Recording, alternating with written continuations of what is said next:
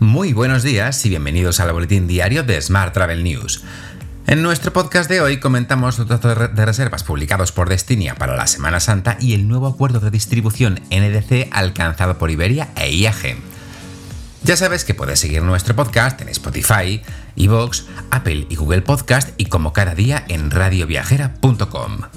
¡Comenzamos!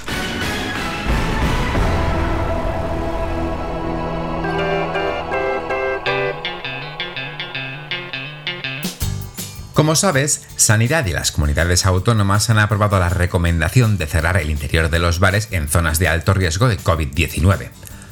Según estos indicadores epidemiológicos, Madrid, Cataluña, País Vasco, Melilla y Ceuta están en estos momentos en nivel alto de riesgo. Por tanto, se les aplicaría la recomendación de cerrar el interior de los bares para contener los contagios. Más asuntos.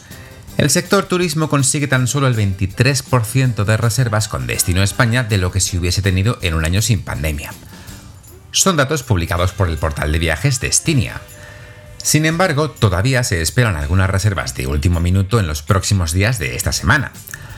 El 75% de estas reservas de Semana Santa se han realizado en las dos últimas semanas, Además, existe un 29% más de búsquedas esta semana pasada para viajar en Semana Santa respecto a la anterior.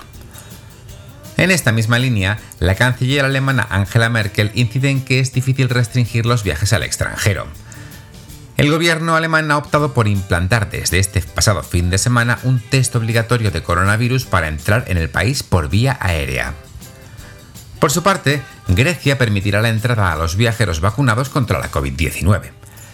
La resolución griega prevé que los viajeros vacunados solo tengan que mostrar una prueba de haber recibido la vacuna.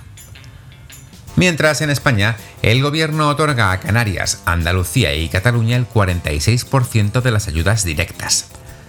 El Ministerio de Hacienda efectuará la transferencia de estos recursos a las autonomías en los 10 días siguientes en que adquiera eficacia el convenio. Por su parte, el tour operador TUI define el verano como alentador y ya registra 3 millones de reservas. TUI destaca que las reservas hasta ahora se sitúan en un 60% por debajo del nivel de 2019, pero apunta que este verano buscará una buena tasa de ocupación y mejores márgenes.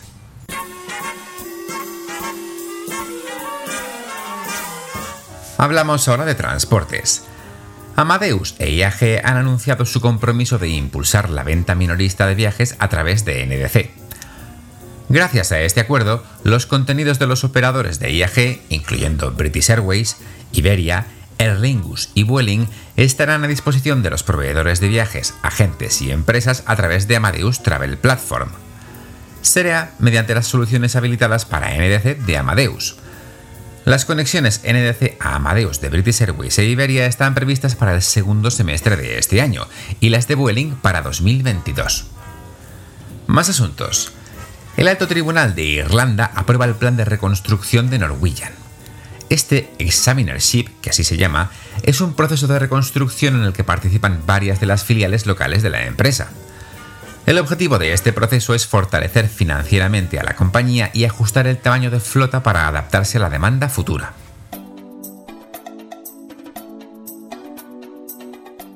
Vamos ahora con la información sobre destinos. Las oficinas de Tour España coinciden en que Menorca está bien posicionada como destino sostenible. Los distintos destinos emisores se han puesto de acuerdo en esta idea en la primera jornada Turismo Menorca, celebrada de forma virtual la semana pasada. Se valoran especialmente sus espacios abiertos y poco masificados, su apuesta por la sostenibilidad, la seguridad que transmite por sus protocolos sanitarios y la confianza que da al visitante. Más asuntos.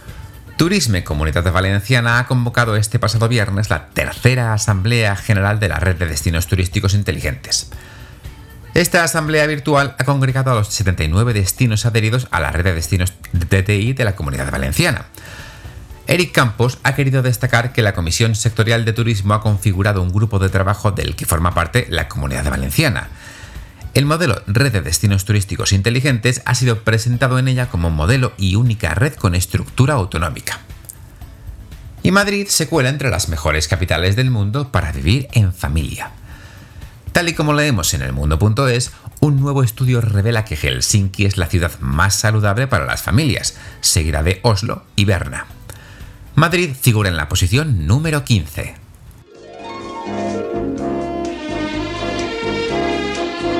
Hotel. Y terminamos hoy con la actualidad hotelera. Ilunion San Sebastián abrirá sus puertas el próximo 30 de marzo.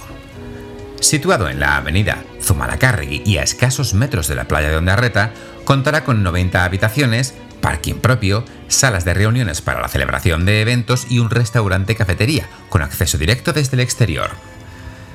Y por último te cuento que Paradores homenajea al queso en su cheese bar de Cangas de Onís. El espacio, abierto durante todo el año, es toda una institución en el mundo del queso y ofrece casi todas las variedades asturianas. Dispone de una carta ordenada por intensidad, propuestas de restauración basadas en el queso y también organiza catas. Te dejo con esta noticia. Tienes más información, como siempre, en smarttravel.news. ¡Feliz semana!